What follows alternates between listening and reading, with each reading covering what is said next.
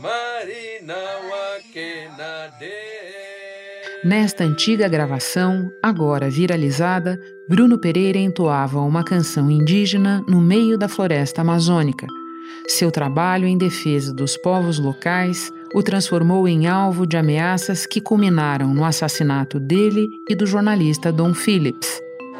Há exatamente três anos, Daniela Zampolo esteve no Vale do Javari. A gente acompanhou uma expedição é, que foi coordenada pelo Bruno Pereira. 40 dias depois desta expedição.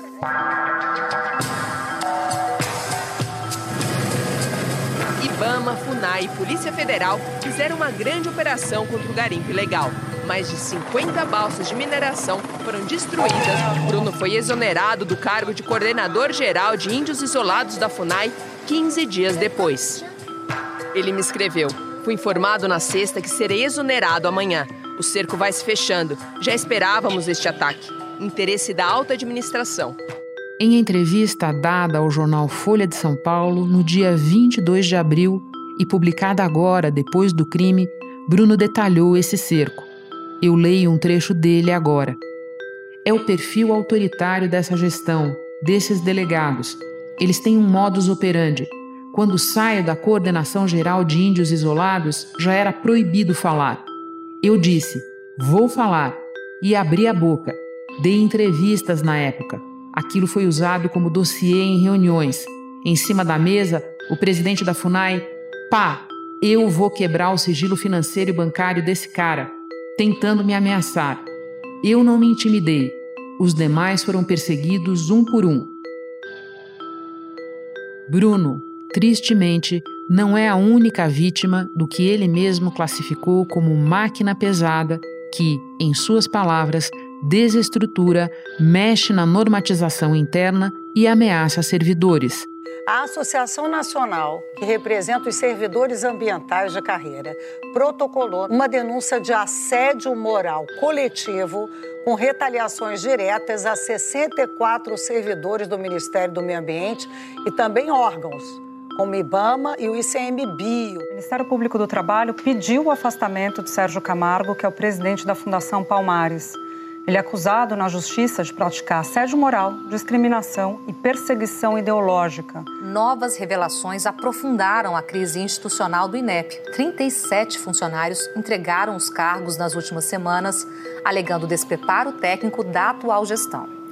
Agora, os servidores detalharam episódios de intimidação e de interferência no conteúdo da prova. Houve uma reação muito forte hoje do corpo técnico da Anvisa a uma declaração do presidente Bolsonaro ameaçando, na prática intimidando, dizendo que ele queria os nomes de técnicos da Anvisa que avalizaram essa vacina para crianças. E isso teve consequência, porque foi a senha dada e a gente vê é, ameaças concretas sendo realizadas aos integrantes da Anvisa. Ao longo dos últimos anos, duas pesquisadoras conduziram dezenas de entrevistas com servidores federais reveladoras desse quadro.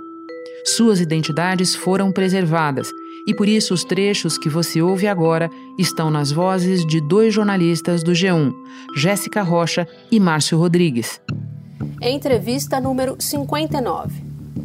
A gente podia fazer informação técnica e defender nosso posicionamento enquanto órgão. Hoje não é assim. Hoje está difícil. Ninguém tem coragem de nada. As pessoas estão com medo. Entrevista número 62. As razões que me fizeram sair foi um cansaço absurdo, físico e mental. Eu achei que estava adoecendo, porque ficou instalado naquela secretaria uma sensação de policiamento o tempo todo. A gente tinha receio de usar os e-mails a gente tinha receio de ficar conversando no corredor. Entrevista número 15. Há uma sensação constante de perseguição e ameaça. Temos medo de sermos acusados de qualquer gesto que transpareça que estamos contra o governo.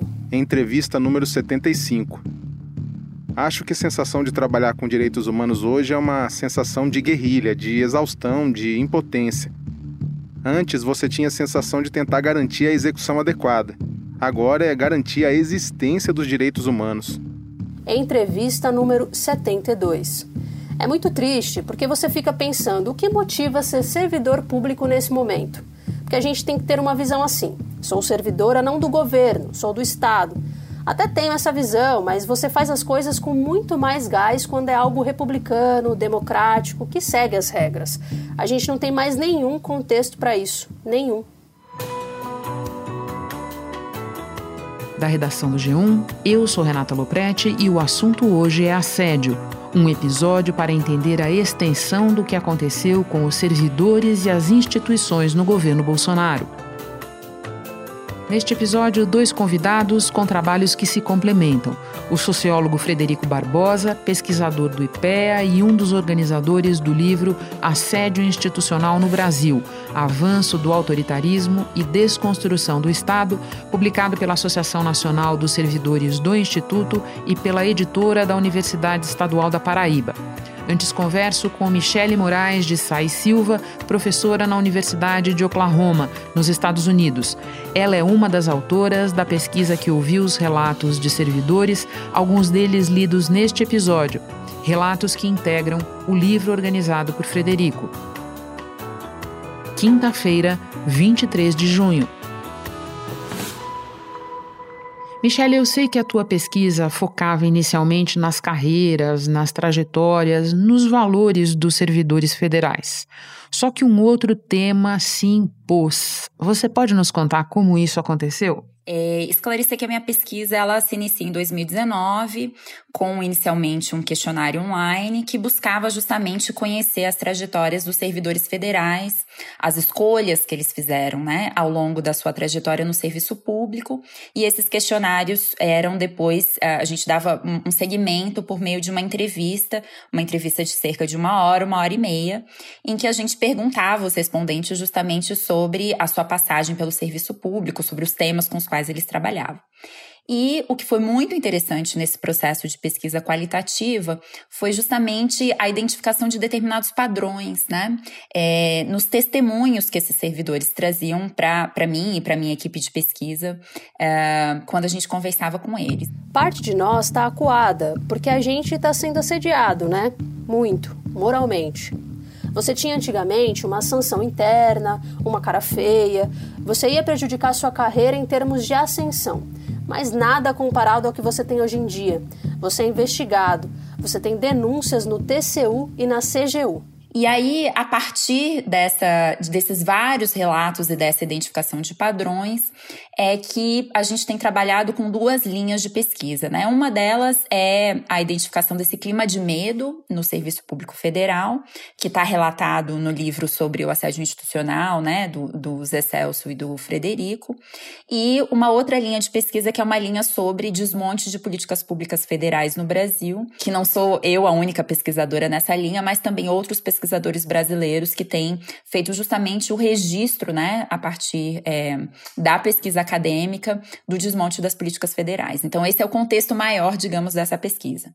Eu vou falar com o Frederico daqui a pouquinho, com você eu ainda vou falar mais sobre medo, mas antes eu queria entender os padrões. Michele, quais foram os principais padrões identificados nos casos de assédio e quais as principais consequências para a vida desses servidores? Um padrão que é muitíssimo importante, né? Não apenas pensando no servidor individualmente, mas pensando na estrutura do Estado brasileiro, né, e do governo federal como um todo, é um padrão que eu tenho chamado de embaralhamento do serviço público federal. O que, que isso significa?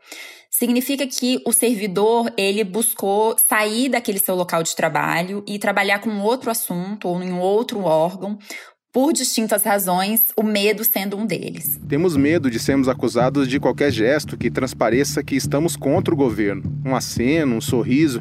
Eu há muito não coloco meu nome em petições e encerrei todas as contas das redes sociais. As coisas foram ficando muito pesadas. As pessoas foram classificadas como pessoas problema. Então, o que, que a gente identificou? Desse conjunto, embora pequeno, você teve um terço apenas de servidores que permaneceram no mesmo órgão e na mesma função a partir das eleições de 2018. Né? Isso, para a estrutura do funcionalismo público, é algo muito impactante. O que significa que servidores que trabalhavam com determinado tema há muitos anos e que se tornaram especializados em determinadas políticas federais não estão mais trabalhando com essas políticas, né? E isso, como você pode imaginar, tem um impacto muito negativo é, para a implementação e para o melhoramento dessas políticas. Então, se a gente pensa, por exemplo, nas políticas de saúde, dentro das suas grandes especificidades, você não poder contar mais com um servidor especializado porque ele pediu para mudar de órgão ou porque ele se licenciou, né? Um, um, padrão importante também é o de pessoas que optaram por tirar uma licença é, ou que optaram por sair para fazer, para estudar em outro lugar, né? É, justamente porque elas não aguentavam é, o clima de medo que elas vivenciavam nos seus próprios órgãos, né? Michelle, eu sei que você também ouviu casos de pessoas que chegaram a adoecer, certo? Exato. Eu acho que tem, uh, inclusive, um texto que tem circulado bastante é, de um pesquisador que, que faz esse registro do ponto de vista justamente da, da, da psicologia, né?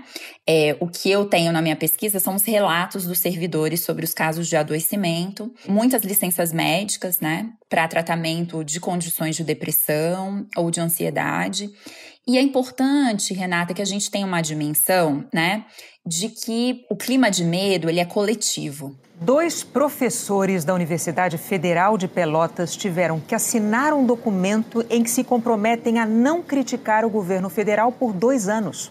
O então reitor da Universidade Federal de Pelotas, Pedro Halal, criticou a decisão do presidente Bolsonaro de não escolher o nome mais votado para substituí-lo no cargo afirmou que Bolsonaro era um presidente com P minúsculo, que tentou dar um golpe na universidade.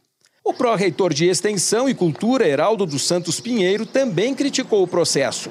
Sob a ameaça de punição pela CGU, os dois decidiram assinar um TAC, termo de ajustamento de conduta, um acordo para se livrar do processo disciplinar administrativo. Então, o assédio, quando a gente pensa em assédio, é, desde a iniciativa privada, passando pelo serviço público, ele não é algo novo, né? Ele, ele existe ah, em organizações, ele é próprio né, de organizações humanas.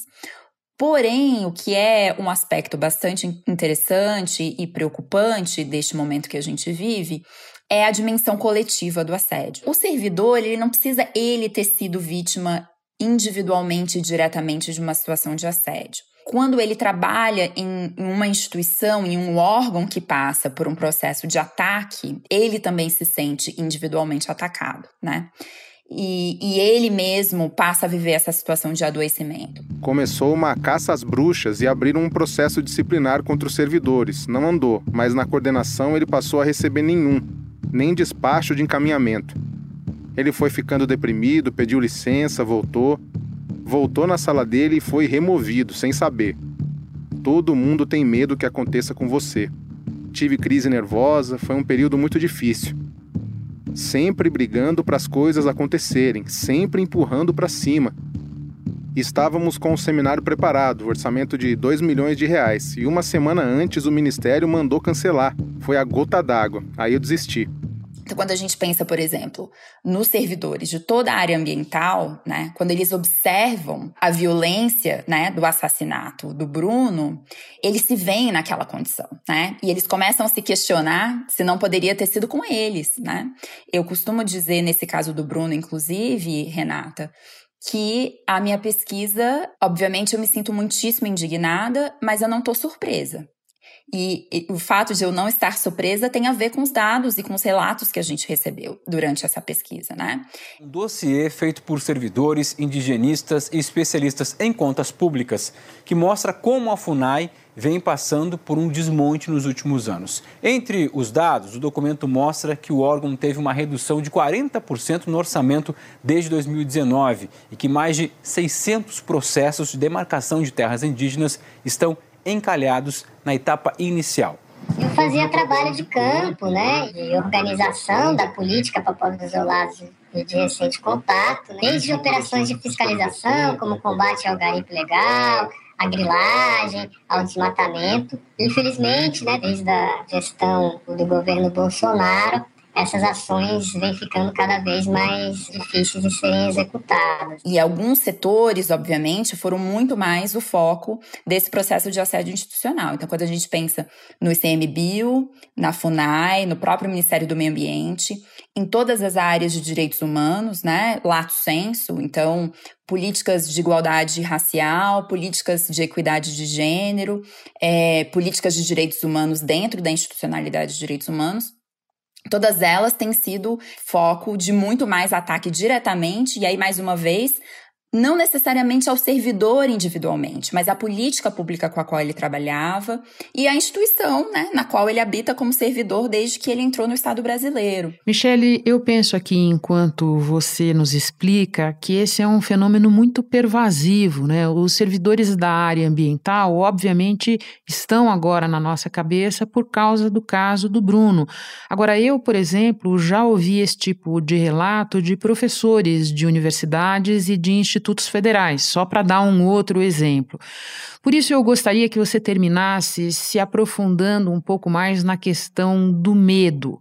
De que maneira esse sentimento apareceu nas tuas entrevistas? Você pode nos contar algum caso que tenha te marcado especialmente? E eu acho que para isso, Renata, eu tenho uma fala que me marcou muito de uma das nossas entrevistas, é, de uma servidora que fazia um pouco o relato sobre a trajetória dela desde o processo de impeachment de 2016, em que ela diz né, que a situação já se deteriorou muito a partir de 2016. É, essas movimentações de servidores e, e, o processo de desmonte de políticas públicas, ele tem uma raiz é, um pouco anterior, já em 2016. E aí ela, ela usa a seguinte frase: ela diz: olha, o governo Temer já foi um governo difícil. A gente deve reconhecer que foi um governo difícil. Mas, nesse momento, a diferença é que agora a gente tem medo, né? E ela usou exatamente essa frase. O governo aumentou a presença de militares no comando do instituto responsável pelas unidades de conservação federais. O Instituto Chico Mendes tinha 11 coordenações regionais, divididas conforme a extensão das unidades de conservação. O governo reduziu para cinco gerências, uma por região: Norte, Nordeste, Centro-Oeste, Sul e Sudeste. A gestão está sendo amarrada por militares que não, não têm uma formação específica na área ambiental. Né? A repercussão dessa medida especificamente é uma diminuição do poder de atuação eh, do ICMBio, principalmente na Amazônia. Então, a, a, vivência do servidor, ela passa por questões corriqueiras, né? A gente teve relatos, por exemplo, de servidores que foram proibidos de fazer reuniões com outros órgãos de governo é, servidores que passaram a não poder atender o telefone no Ministério do Meio Ambiente, né? E, e os casos do meio ambiente são sempre casos extremos. Eles não poderiam atender o telefone sem autorização prévia. Servidores, por exemplo, que são removidos dos seus postos de trabalho sem serem informados previamente. O servidor chega para trabalhar e ele descobre que hoje ele já não trabalha mais nessa cidade, que ele foi removido para um outro estado sem nenhuma informação e muito menos sem o seu consentimento. Então são esses detalhes, né, da vida cotidiana do servidor que cumulativamente vão produzindo é, esse clima de medo num contexto muito mais amplo, obviamente, de ataque às instituições nas quais eles trabalham. Michele, muito obrigada pelas explicações sobre o teu trabalho tão importante e pela participação conosco. Volte outras vezes. Eu te agradeço, Renata. Muito obrigada. Espera um instante que eu já volto para conversar com o Frederico Barbosa. Fred, você pode começar nos explicando o que caracteriza assédio moral e qual a diferença para assédio institucional? Olha, o assédio moral em geral, e quando a gente é, trabalha com justiça do trabalho, ele se refere a, um, a situações específicas, né, relacionadas a uma relação dentro de um, da administração de empresas, né, que lida com uma relação intersubjetiva, que é caracterizada por uma simetria e uma hierarquia. Ela é fundamentalmente uma relação contada a partir de, de dessas relações intersubjetivas, o foco é o indivíduo, né? Na, no, assédio institucional, que ainda não tem uma definição jurídica muito clara, a questão se transforma de individual para coletiva. Né? Então, os ataques ou a relação de assimetria se relaciona muito mais com um agente e a instituição como um todo. Agora, no livro, vocês argumentam que a gestão Bolsonaro faz do assédio institucional um método, uma prática de governo. Você pode explicar? No caso do assédio como método de governo, a gente tem uma outra característica, né? É o governo se relacionando com as instituições, né? No caso do, do assédio como a gente lida, não é, do assédio institucional como método de governo, a gente tem três características, né? Que correspondem a uma ação sistemática, enfim, organizada, né? que é uma estratégia de, de, de, de, de governo. Né? A primeira delas é a, o discurso que o Estado traz distorções na sua atuação, né, para processo de desenvolvimento, de, de, acumulação e o processo de proteção é, social também traz algumas é, distorções né, dos mecanismos de mercado então, a primeira camada fundamentalmente está ligada a um discurso é, é, de um liberalismo fundamentalista.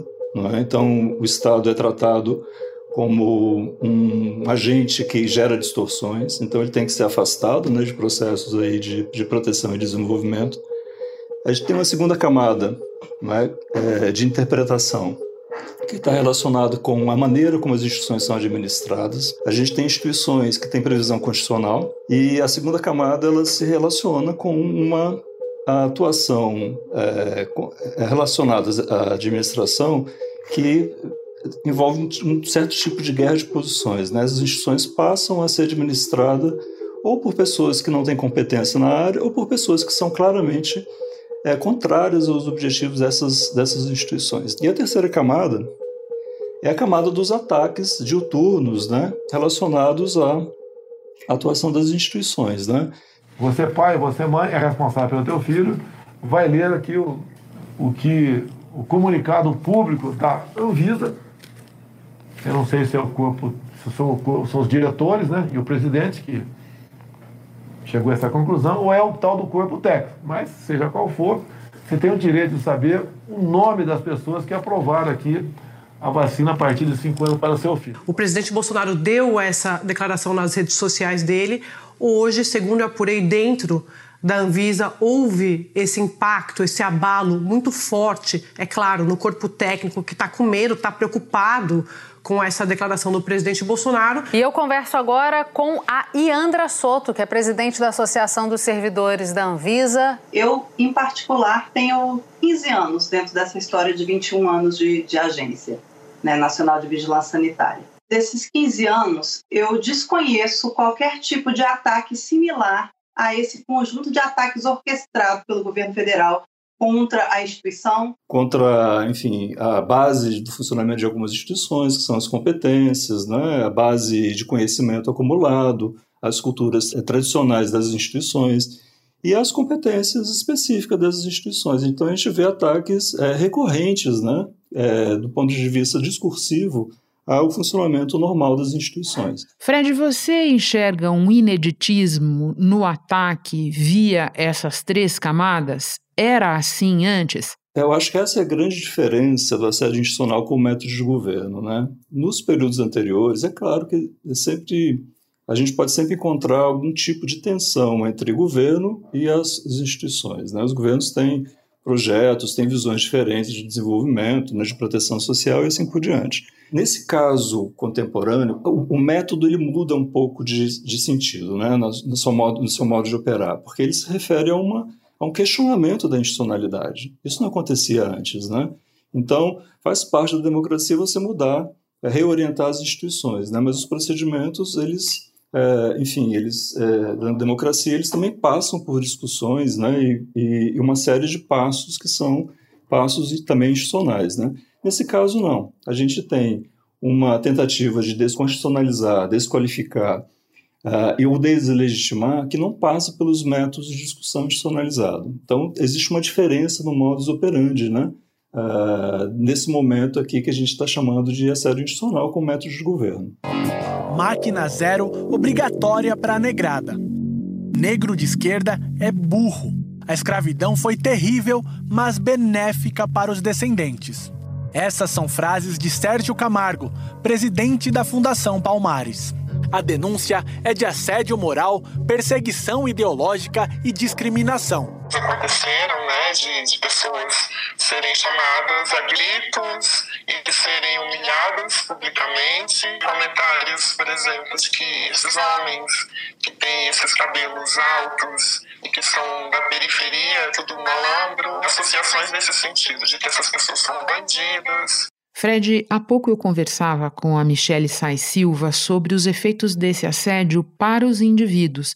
Agora eu quero te ouvir sobre as consequências para o funcionamento do Estado, para o país. É, Renata, as instituições elas precisam é, ser mobilizadas, né? Então, as instituições são formadas por indivíduos e elas é, carregam é, e desenvolvem competências na sua atuação profissional. Elas aprendem um modo de operar a partir dessa da, da formação dessas competências, né? Quando você tem uma, uma sistemática de assédio, nessas três camadas que a gente está colocando, não é? que não é só, só moral, mas também rebate na questão moral, as instituições e pessoas se sentem desmotivadas. O governo federal exonerou o presidente do INEP, Alexandre Ribeiro Pereira Lopes. Alexandre Lopes assumiu a função em maio de 2019, foi o quarto a ocupar a presidência do Instituto só naquele ano. 35 servidores do INEP pediram exoneração dos cargos. Eles alegaram fragilidade técnica e administrativa da atual gestão. Todos os servidores que pediram exoneração são concursados. Eles deixam os cargos, mas não vão sair do ministério. Eles destacaram que não se trata de posição ideológica ou de cunho sindical. É? As instituições são desmobilizadas, as pessoas são desmotivadas na atuação é, no cotidiano. Né? Todos os critérios de uma burocracia é, tradicional são desconstruídos. Né? Critérios de mérito, de competência, de domínio, de capacidades é, técnicas né, que são necessárias para o funcionamento habitual das instituições, tudo isso é de alguma forma relativizado por, por essa técnica de governo, né? Então, isso gera, além de desmobilização das instituições, gera também uma certa falta de sentido no cotidiano da, da, da, do funcionamento das instituições. As pessoas adoecem, é? elas é, é, pedem é, para ser, serem deslocadas para outras instituições e até pedem para sair por razões de, de adoecimento, né? de estresse, né? de, enfim, é, dessa situação de tensão permanente. Né? Fred, para terminar, se as nossas instituições estivessem de fato funcionando normalmente, como esse tipo de situação seria enfrentado? Olha, isso está no início da nossa reflexão, né? É, é, a gente tem é, um funcionamento, vamos dizer, da nossa república, né, da nossa democracia, que envolve uma certa discricionariedade da administração pública, né? O conceito original, quando a gente começou a pensar o conceito de assédio institucional, a ideia era criar um conceito jurídico que limitasse a discricionariedade das instituições, sobretudo do executivo. Né? É, os procedimentos para mudar a Constituição, para mudar as instituições, são dados. É? A gente não tem dispositivos para minimizar mudanças que não foram pautadas é, nesses critérios institucionais. Enfim, a gente tem os, os, os critérios, né? a gente não tem os dispositivos para limitar a discricionariedade, nesse caso do, do Poder Executivo, de, na proposição de mudanças que não passam é, por essa institucionalidade que está dada. Então, uh, algum tipo de critério institucional né, é, que minimize né, essa discricionariedade, em algum momento vai ter que ser discutido. Fred, muito obrigada pela conversa. Foi um prazer te receber no assunto. Bom trabalho para você. Obrigado, Renata. Um abraço. Um dos áudios deste episódio é de Yura Marubo. Este foi o assunto podcast diário disponível no G1, no Globoplay ou na sua plataforma de áudio preferida. Vale a pena seguir o podcast na Amazon ou no Spotify, assinar no Apple Podcasts, se inscrever no Google Podcasts ou no Castbox e favoritar na Deezer. Assim você recebe uma notificação sempre que tiver novo episódio. Eu sou Renata Loprete e fico por aqui. Até o próximo assunto.